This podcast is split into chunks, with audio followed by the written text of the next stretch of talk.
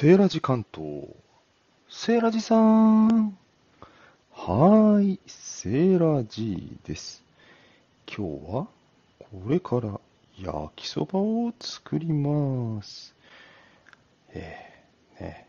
これ固定コメ自分にコメントとか打ってんの？自分にコメントを打って、それを固定するっていう技があるんですね。やってみましたよ。調理しながらライブさせていただきます。画面はたまに見ますんでね。はい。よかったらコメント、ツッコミ入れていただくの大歓迎でございます。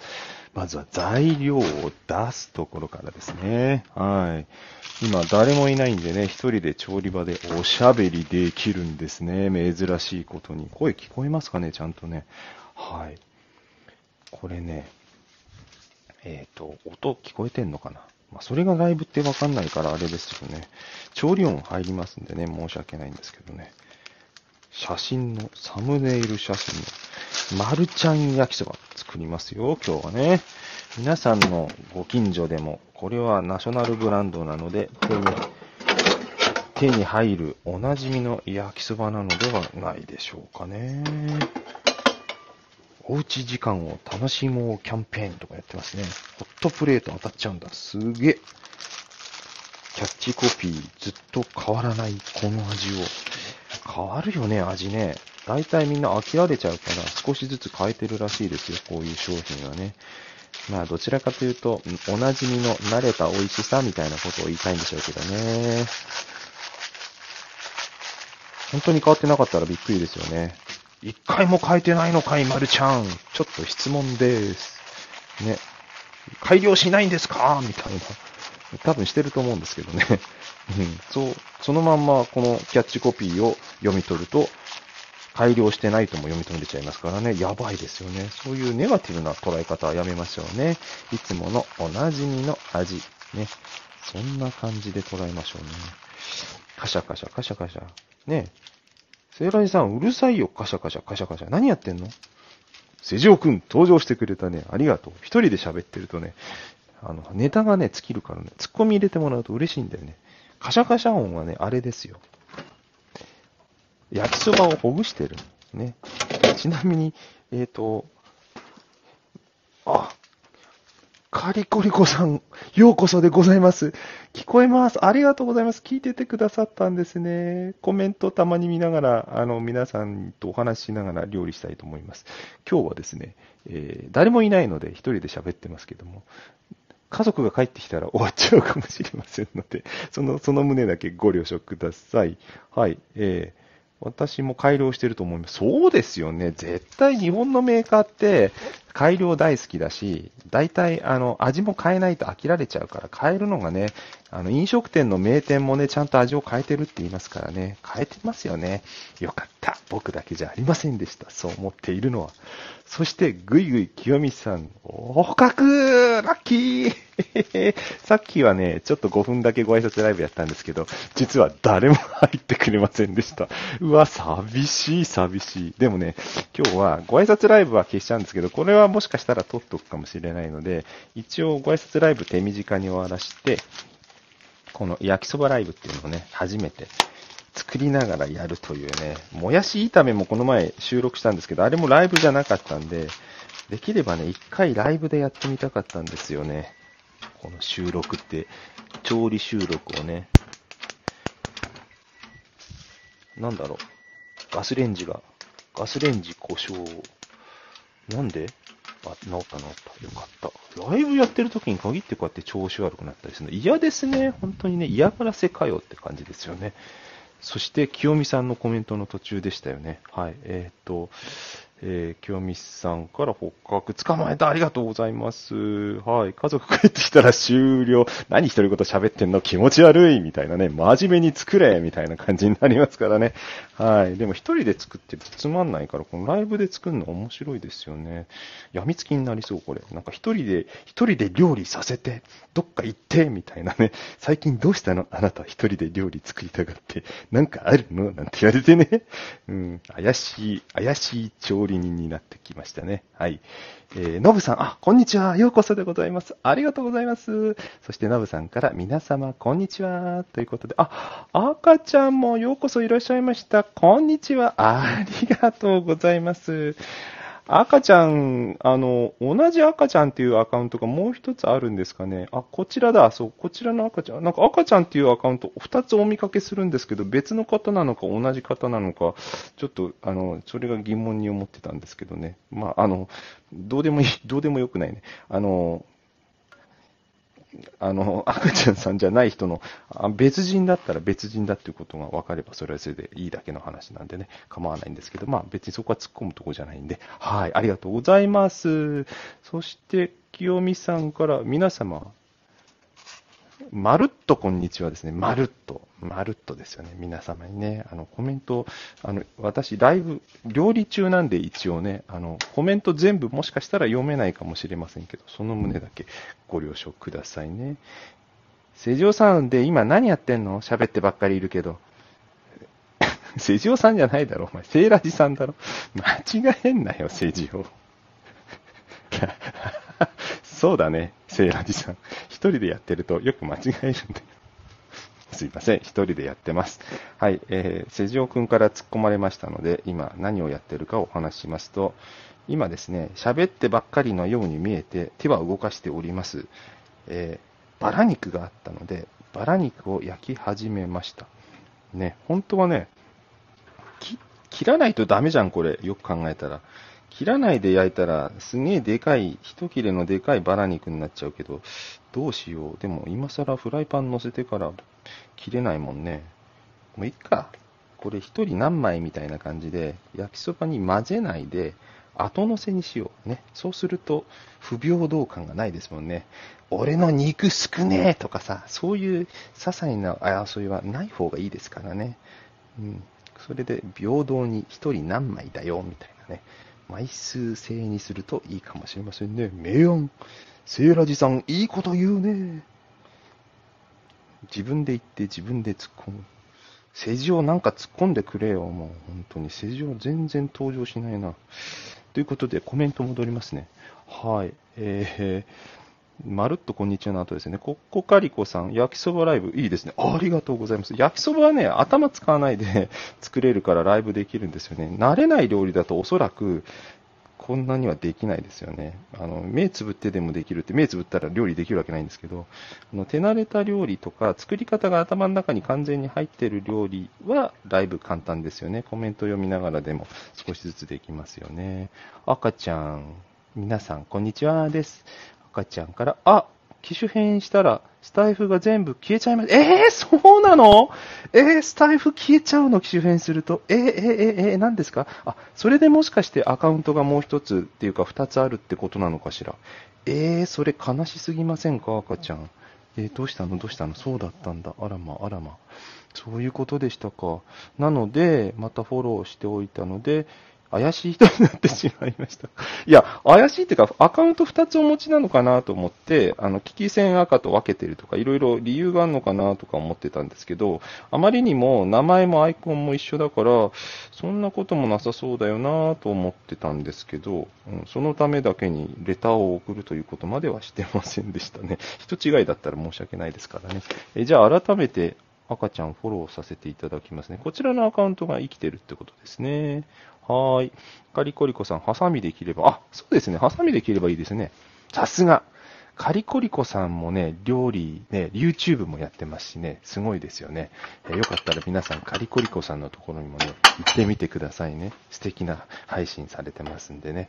え、え豚肉ね、ハサミで切るの、韓国みたい。あ、そうですよね。韓国、ハサミでジョキジョキね、焼肉屋さんやりますもんね。赤ちゃん、ちゃんとしたアドレスで繋がなかったからかも。あ、いいんです、いいんです。理由が分かれば。何も、こちらにとって不都合は何もなくて、えー、ただ、ちょっと気になっただけなんでね、ありがとうございます。セイライさん、手動かしてる？成長出てきたな動かしてるよ。今ね、いや、肉、肉を並べて、軽くした味。この塩胡椒ってやつね。塩胡椒。塩胡椒ってさ、なんで塩と胡椒別々にもあんだから、そんな塩胡椒セットにした商品なんかいらないやんって昔思ってました、私。だけど、一振りで両方かかるから、振る手間が半分なんですよね。これやっぱり、こういうちょっとした焼肉の下味つけるときとか、バーベキューで忙しく肉を焼くときなんかは、塩胡椒セットになってると便利ですね。うん。なので、もう、変なこだわりは捨てて、便利なものは使うと、そういう方針でやっております。さて、強火にしたら、早速、焦げそうになってきたので、じゃんじゃん焼いて、マイ焼きそば作りを、ここでじゃあ公開しましょうね。あの、焼きそばって言っても、焼いてねえじゃんっていう人がよくいるんですよね。私ね、それがあるので、ちゃんと焼くんですよ。あの、お前の焼きそばは硬焼きそばか、みたいな、あの、焦げ目がね、麺に焦げ目がつくような作り方を私はよくするんでございます。今日もその方式でやろうかなと思っておりますですよ。そして私の焼きそば作りに登場するのは2枚のフライパン。フライパンを2枚使って野菜と野菜と麺を別々に調理して、最後に混ぜ混ぜ方式というね、そういう作り方をするんでございます。はい。何の参考にもならないかもしれませんけれども、おっと、皮の剥いた玉ねぎ発見、ラッキー下ごしらえ楽ちん。玉ねぎとキャベツと人参と、あ、ピーマンまた。ピーマン入れちゃおうかな。そんなもんですかね。皆さん、焼きそばの具って言ったら定番何なんでしょうね。キャベツは普通定番ですよね。キャベツと豚肉あたりがおそらく定番なのかなと思いますけどね。えー、肉が焼けてきたので、肉を引き上げて、この今日バラ肉なので、油を敷く手間がね、1個省けましたね。一旦、フライパンが焦げちゃうので、肉を引き上げたら、火は一回止めますかね、そっちらね。よいしょ。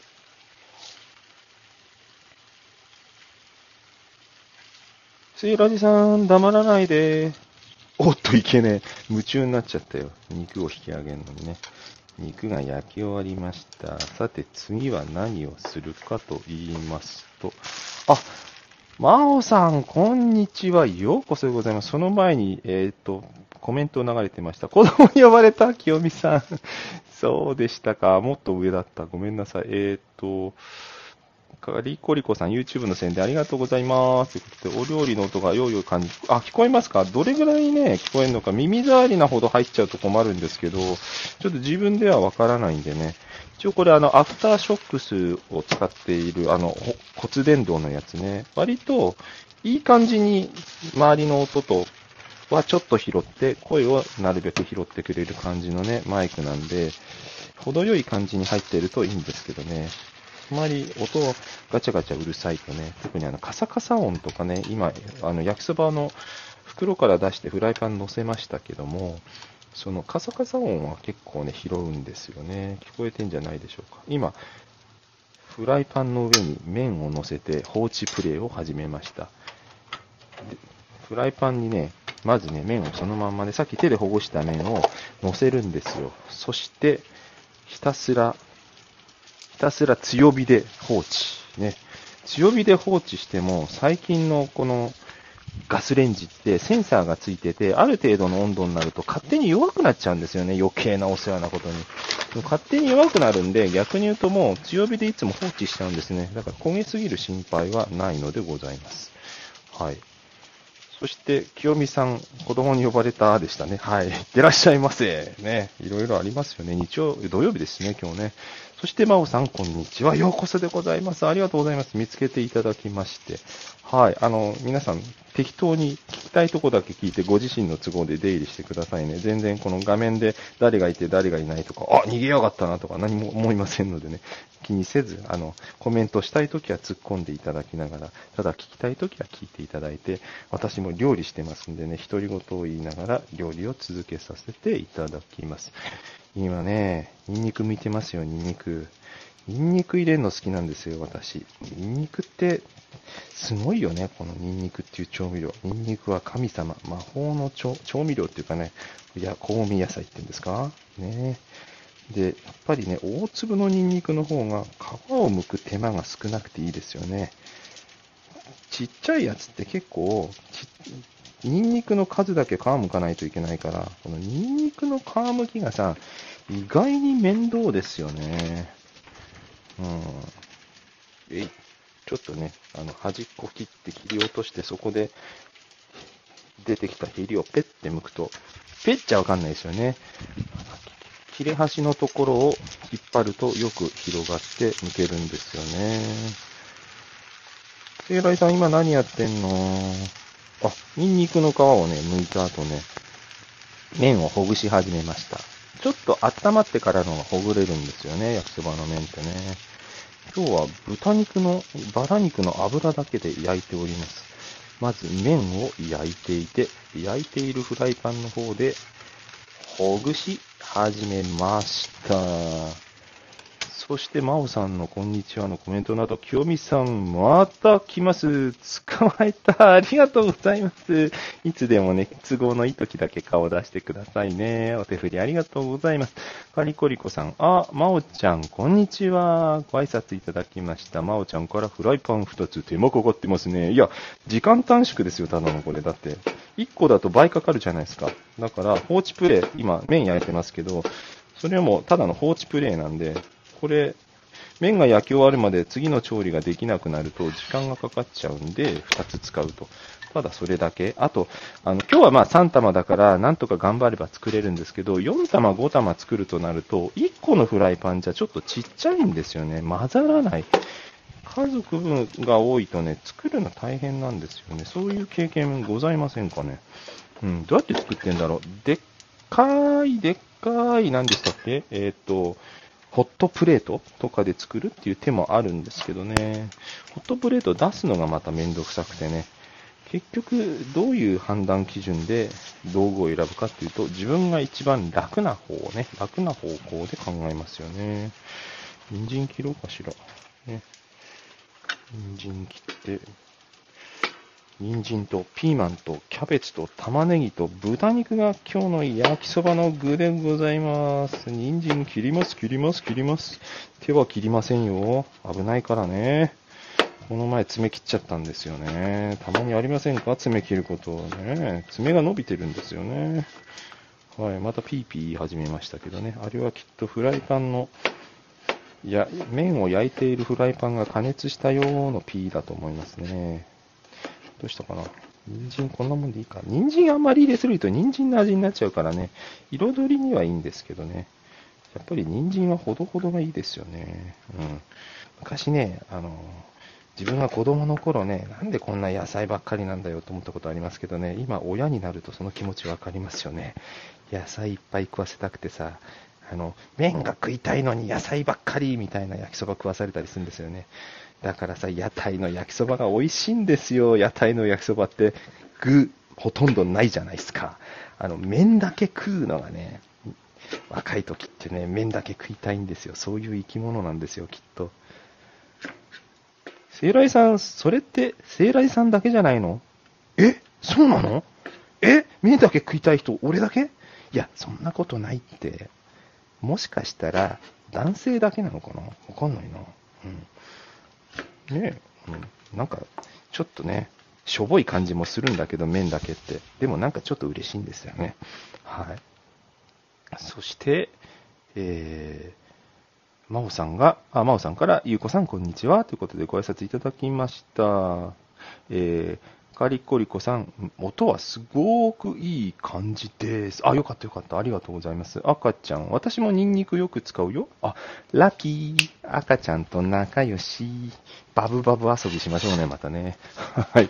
それで、えー、セーラジさん、お料理慣れてる感じだね。えー、あの、お料理慣れてるっていうか、私、ただののんべえなんで、もともと一人暮らしの時に、自分でつまみを作ったのが原点なんですよね。だから今でもね、こういうちゃんとしたご飯、まあ、結婚して子供ができてから、まあ、子供できる前からですけど、えー、ご飯も作るようにはね、なりましたけど、基本はやっぱり一番楽しいのはつまみ系なんですよね。得意なのもアイディアが浮かぶのもね。今晩はちょっとね、あの、どっかのギリシャ料理でしたっけ？この前聞いたやつね、作ってみようかと思ってますけどね。はい。そして赤ちゃん。うちは息子、家族がよく来るので、ホットプレート、あ、ホットプレートやっぱ使いますか。そうですよね。ホットプレート神だわ。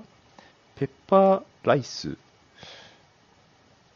先日作ってみんなで美味しく食べました。えー、ペッパーライスって何だろうペッパー、ペッパー系部よえっ、ー、とね、ペッパーって胡椒のことかしら。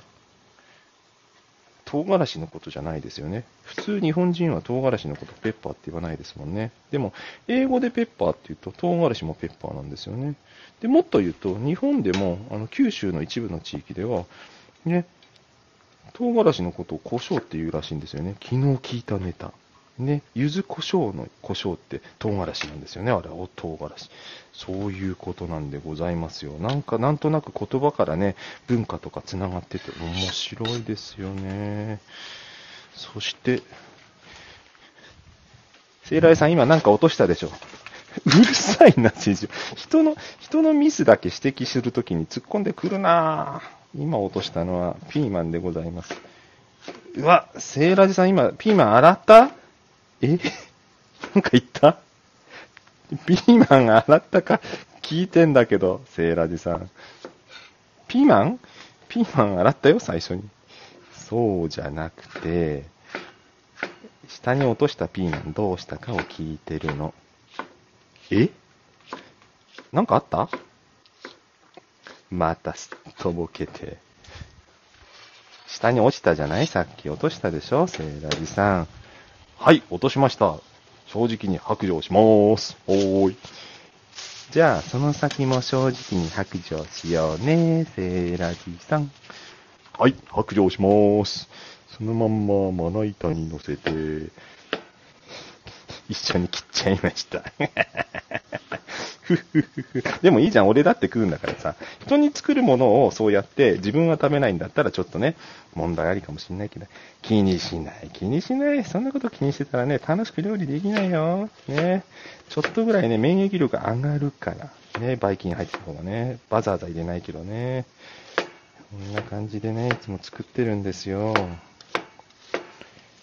いつか、いつか罰が当たるじゃなくて、いつか何かに当たりそうですよね。でもね、そんなこと言ったらね、気をつけよう。ね、衛生管理はちゃんとしないとね、家族の大事な命を守る使命がありますからね。はい。ね、そして、はい。ピーマン。えー、ピーマン。えー、真央さんにピーマンって突っ込まれた。ピーマン洗えってことかな？それはね。そりゃそうですよね。あ、赤ピーマン見っけ。赤ピーマン入れたら彩り綺麗ですね。これも入れちゃおう。赤ピーマン、赤ピーマン。赤ピーマン。赤ピーマンって、あ、赤ピーマンじゃない、パプリカだ。赤ピーマンとパプリカってきっと違うんですよね。ピーマンも熟すと真っ赤になりますけどね、大きさ違いますもんね。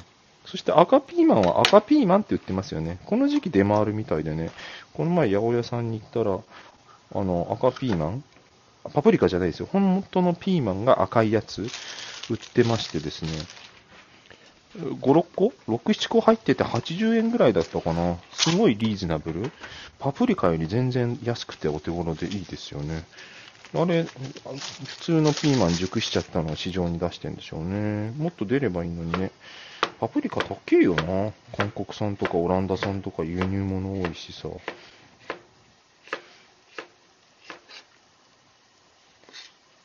セイラジさんなんか独り言増えてきたね。そうなんだよ、筋を。なんかね、独り言多いよね。でも一人なんだからしょうがないじゃん。ねあ、それもそうだね、セイラジさんね。一人で寂しいからライブやってんだもんねって思い出した やばいこと思い出しました。セイラジさんどうしたの？やばいこと思い出したよ。喋りに夢中になって、麺を忘れていたよ。麺を忘れていたよ。うわぁ。うわぁ。うわぁ。セイラジさん、うわぁじゃわかんないよ。どうしたの？うわぁ。写真撮ろーっと。後でインスタにあげますね。今日の写真、ちょっとだけね。写真撮ろう。だから、セイラジさん、写真撮ろうじゃなくて、うわーじゃなくて、何があったか教えて。ん？を知りたい？ちょっとじらそうかな。知りたい？パチッ。これ、写真撮ってる音入るんですかね、ライブね。何があったかというと、麺が焦げたでも、焦がすのが目的なので、焦ることじゃないんですよ、これは。これぐらいの焦げ目がいいんですよ。焼きそばだからね。蒸しそばじゃないですからね。何度も言うけど、炒めそばでもないんですよ。焼きそば。ね、焼きそばを今日は作っているわけですよ。そしてね、今、ついでにね、麺の写真と一緒に野菜の写真も載せましたよ。調理場のね、この作業テーブルがもっとでかいといいんですけど、皆さんどれぐらいの広さのキッチンで料理してるのかわかりませんけど、キッチンって広いキッチン憧れますよね。置く場所なくてさ、切った野菜とか置いとく場所がないから、もうね、僕フライパン入れちゃうの。だから今実はさっきの、えっ、ー、と、ニンニク、人参、ピーマン、えー、玉ねぎ、パプリカ、もうね、切ったやつね、どうしたかというと、フライパン乗せちゃってんの。そして超弱火超はないんだな。一番弱火の状態で、また放置プレイ。好きなプレイは放置ですからね、私はね。え、そうなんですよ。麺も放置してますからね、またひっくり返してね。黙っていても勝手に料理が進行していく素晴らしいオートメーション調理システムですね。セーラジさん、よく次から次とくだらないこと思いつくね。なんだよ、お前、そのツッコミは、世情くん。もうちょっとさ、君の、なんか気の利いた愛の手がないから、それしかなくなってるわけでしょ？私を追い込んでおいて、そのツッコミはないんじゃないの？ねあれまた黙った。たまに世情は黙るんだよな。ずるいやつだよな。調子よく出てきてさ、で、今日も焼きそば美味しそうとか言って試食しようとするんだぜ。絶対食わせないからな、お前にだけはな。知ってるよセイラジさんがいつも食べさせてくれないのはね。その分、セイラジがいっぱい食べます。セイラジ、食べるの大好き。ね。私の一番好きなのは、ってね。お料理すること、食べることってね、グリとグラ大好きよ、私ね。いいよね。はい。写真楽しみです、真央さん。あ、そうそう。後でインスタに上げておきますんでね。そして赤ちゃん、少し香ばしくなったのよね。そうそうそう。いい表現、めちゃくちゃいい人。赤ちゃんいいな、嬉しいわ。そう、香ばしいんですよ。で、あと、焼きそばの麺って焦げると何が起きるかっていうと、減るんですよ。減るの。セイラジさんなんで減るの？減るんだよ、とにかく。焼いただけで？減るんだよ。なぜならば。水分が飛ぶんですよね、焼くと。で、減るっていうのは具体的に言うと、麺が細くなる。ね、水分の飛んだ麺ってね、細麺になるんですよ。だから、うちの、うちのじゃない、私の焼きそばはやや細め。ねえ面白いでしょう何？食べてみたい？誰も言ってない。うん。いいですよ。あのね、どうせなくなっちゃうからね。3人、今日3人分なんですよ。みんないないの。ね、たった3人。2人が後から帰ってくるというね。もうそろそろ帰ってきちゃう。ああ、早く早く作らないと。何やってんだ、セーラジー。セーラジさん何を手間取ってんの？あのね、キャベツのね、皮を剥くのに手間取ってんだよね。俺なんか、ザクッとさ、あの、断面切りしたくないのよね。あの、傷むじゃない断面切りすると。切ったところが酸化して。だから、なるべくね、こう、一枚一枚剥がすんだけどね、これが手間かかんだよね。スーロジさん、意外に丁寧なんだね。うん、なんかね、ちっちゃくなったらザクッと切るんだけど、まだでかいうちはね、ザクッと切ると、なんかちょっとね、どうでもいいんだけどね、本当はね。でもなんかちょっと剥きたいわけよ。なぜか。なんでだろう。考えたこともなかったけど、なんでそんなにちゃんと剥くことにこだわっちゃうんだろう。性格？不正確ん？その性格じゃないな。性格なのかな？でもそんなに几帳面な性格ってわけでもないんですけどね。ザクザク切ってますよ。どの程度音拾ってるんですかね。もういっか、これぐらいで。大体、どれぐらいにするかって、あの、根気が続くまでだと思いません？皆さん。あ、そんなことない？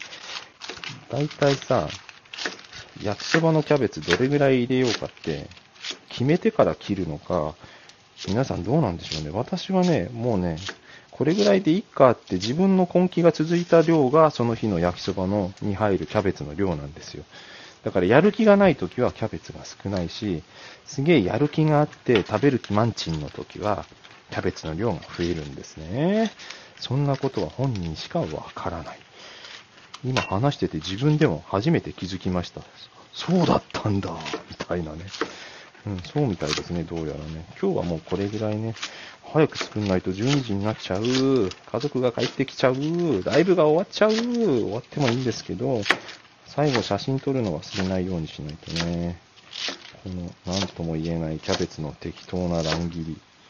キャベツを焦がすの美味しいんですよね。僕ね、キャベツ焦げたの大好きなんですよ。ちょっと焦げ目。中華屋さんとかのあの強火の火力で作った野菜炒めが美味しいのはね、あれ多分キャベツの焦げた香り、あと玉ねぎもね、中まで火は通んなくていいんですけど、辛み残っててもいいんですけど、表面がカリッと焦げた感じの玉ねぎが美味しいんですよね。そして油上からぶっかけちゃう。油ぶっかけ料理ですよ。ちょっと油があった方が美味しいんですよね、焼きそばってね。そして、あ、一個忘れてた。セイラジさん何を忘れてたの？お湯を沸かさないといけない。お湯？そう、お湯。お湯を使うのよ、私はね。何に使うかは最後種明かしをいたします。そして、えー、焼きそば炒めるよ。あ、焼きそばじゃない。野菜を炒めるよ。炒めるよ。強火、強火。はーい。赤ちゃん、あ、赤ちゃんコメントいただいてました。えらいちゃんと剥がしてるのね。剥がしてます。剥がしてます。頑張って剥がしてます。うん。やっぱ、ざっくり切った方が楽ですよね。うん。そう。それは知ってるんですけど、ちょっとちゃんとやっちゃうんですよ。うん。そして、もう超、超強火。超って言ってもただ一番レバーを右にするだけなんですけどね。野菜は短時間に超強火で炒めるのが美味しい。さっきね、さっきからずっと弱火で下の方に置いといたニンニクくんがいい感じで香りを出してくれるはず。はず。お、ちょっと、もうちょっと、あ、今日はあれですね、素晴らしい。なんか野菜がね、人参と赤パプリカが入ったことによって、彩りが綺麗。焼きそばにするのもったいないぐらい、これ。うわぁ、素晴らしい。自画自賛。ケイライさん褒めてもらいたいんだね。褒めて褒めて、セジョーくん。褒めて褒めて。わぁ、すごい。セイラジさんの炒め物、美味しそう。ありがとう。なんかいつも、くん、えーお、ここで写真を1枚撮っとこうかしらね。焦げちゃうから。あ、焦げていいのか。キャベツ焦がすって言ってたもんね、さっきね。セイバニさんなんかさ、本当にいつもやってんの？焦げていいのか、あ、そうとかさ、なんか、いつもやってない感じで適当に話してない？そんなことないって。ちゃんとやってますがな。今撮りましたよ、写真をね。野菜の炒まった写真ね。はーい。ということでですね、あとは、さっき沸かしたお湯が沸いたら、麺を、麺と仕上げ、仕上げいきます。このまるちゃんの焼きそばの好きなところは、ソースが粉。粉のソースがやっぱ調理しやすいと思いません？私ね、味ももちろん好きですけど、この粉のソース画期的？素人には粉のソースの方がやっぱり作りやすいんじゃないかなと思います。こ焦げちゃうんですよね、液体のソースってね。今もこう弱火にして、弱火にして上からソースかけてますけど、とりあえず弱火にしとけば、下の方が焦げることはないわけですよね。そして最後、仕上げに、仕上げにね、えっ、ー、と、今何をやってるかというと、野菜の方のフライパン、野菜の方のフライパンで炒めた野菜に、マルちゃん3玉入り焼きそばの焼きそばソース3つ入りなんですけど、そのうち2つをこちらの野菜に使います。すると何が起きるかというとですね、粉ソースの塩分で炒めた野菜絡めてるうちに野菜から浸透圧で水分が出てきちゃうんですね。でもそれは野菜のエキス、栄養のもとなので、大事に大事に後で麺をほぐす時の汁として使うので、この場合の、えー、普通のあれと違って、あれ、あれじゃなわかんないですよね。普通の野菜炒め、中華の野菜炒めみたいに水分が出ないように炒めるというね、ことにこだわらな、こだわるといいんですけど、焼きそばの場合は水分出ても、それが焼きそばの方に絡めるのに使うので、ちょうどいいわけでございます。そして野菜の方の火はもう止めました。最後じゃあ、麺の方ね、いきますよ。はい、ここでさっき沸かしたお湯が登場するわけです。ね、裏表香ばしくカリッと焼けた麺に、ソースを一袋入れまして、その上から熱湯を入れてほぐすんですね。で、ほぐしながら、この液体ソースが溶けて、麺にソース味が絡むと。そういうことなんですよ。あと、焦がしてるんで麺を、ちょっと水分入れないと、焦げすぎてか、本当の硬焼きそばになっちゃうんですよね。カリカリなんですよ。だからそれをまた、お湯で戻すと。そんな感じですかね。説明するんであればね。はーい。戻ってきましたよ。今日ちょっと焼きすぎちゃったな、やっぱりな。まあでも、焦げ目がね、カリッとしてて美味しいんで、そんなに失敗ってことではないんですけどね。これもいい感じには開きました。ほぼ完成。これで混ぜたら出来上がりですね。えー、翔子さんの真似ですね。出来上がりをね。はい。できました。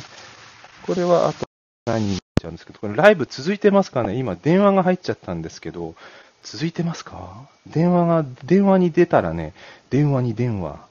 電話に出たら、終わっちゃうっていうのを知ってたんで電話無視したんですけど、繋がってんのかしら、このライブ。そして最後コメントを読み、読んで終了したいと思います。赤ちゃん、ザ・男飯、家族のために良い父さんやね。ありがとうございます。自分が食べたいから頑張ってます。そして、後藤夫婦さん、こんにちは。ようこそでございます。ありがとうございます。上がっていただきまして。セイラジさん、こんにちは。ということで、褒める達人は価値発見の達人。えー、ね、後藤夫婦さんですね。夫婦で配信でしたっけね。えー、ありがとうございます。赤ちゃん、褒めといたよ。ありがとうございます。うれぴー、ぴよぴよ。えー、後藤夫婦さん、皆様、こんにちは。ということでご挨拶いただきました。後藤夫婦さん、いい音。あ、聞こえました？真央さん、聞こえてます？あ、聞こえましたか？お湯をかける瞬間の音ね、あれ気持ちいいんですよね。やっててもね。はい。そして、えー、美味しそうな音でした。と真央さんからいただきました。赤ちゃん、一瞬音が落ちたけど、また繋がったよ。あ、よかった。電話出なくて。なんで電話に出ないのって言われそうなので、そろそろ本当にこのライブ終了にしたいと思います。後でインスタに写真を上げておきます。最後まで聞いてくださった皆様、潜って聞いてくださった方も含めてありがとうございました。ではまた。バイバーイ。